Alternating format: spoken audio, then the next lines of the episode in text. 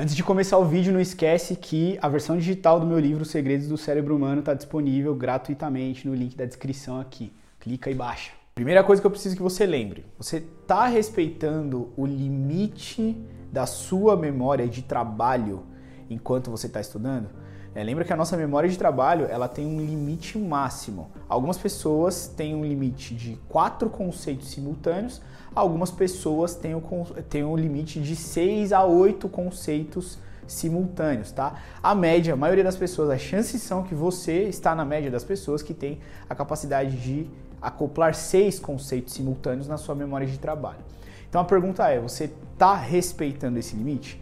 Não adianta você tentar enfiar um monte de informações juntas ao mesmo tempo na sua memória de trabalho, porque ela não vai conseguir dar vazão para a memória de longo prazo. Tá? Então você acaba tendo a falsa sensação de que, nossa, olha quanta coisa eu estou aprendendo, mas na verdade você não está aprendendo, você só está passando superficialmente é, por elas. Né? Você está simplesmente fazendo um overview por elas.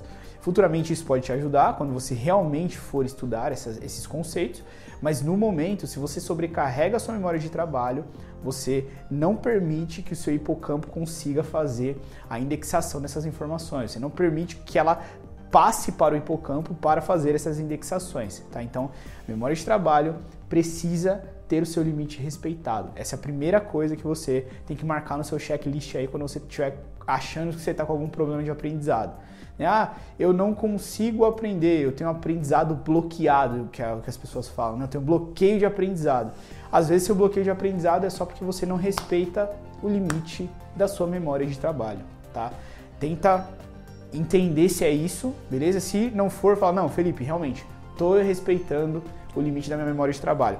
Aí você vem aqui comigo para o segundo item do checklist que eu acredito que pode estar tá acontecendo também. Comenta esse emoji aqui no vídeo para me sinalizar que esse vídeo fez sentido para você e que te agregou de alguma forma.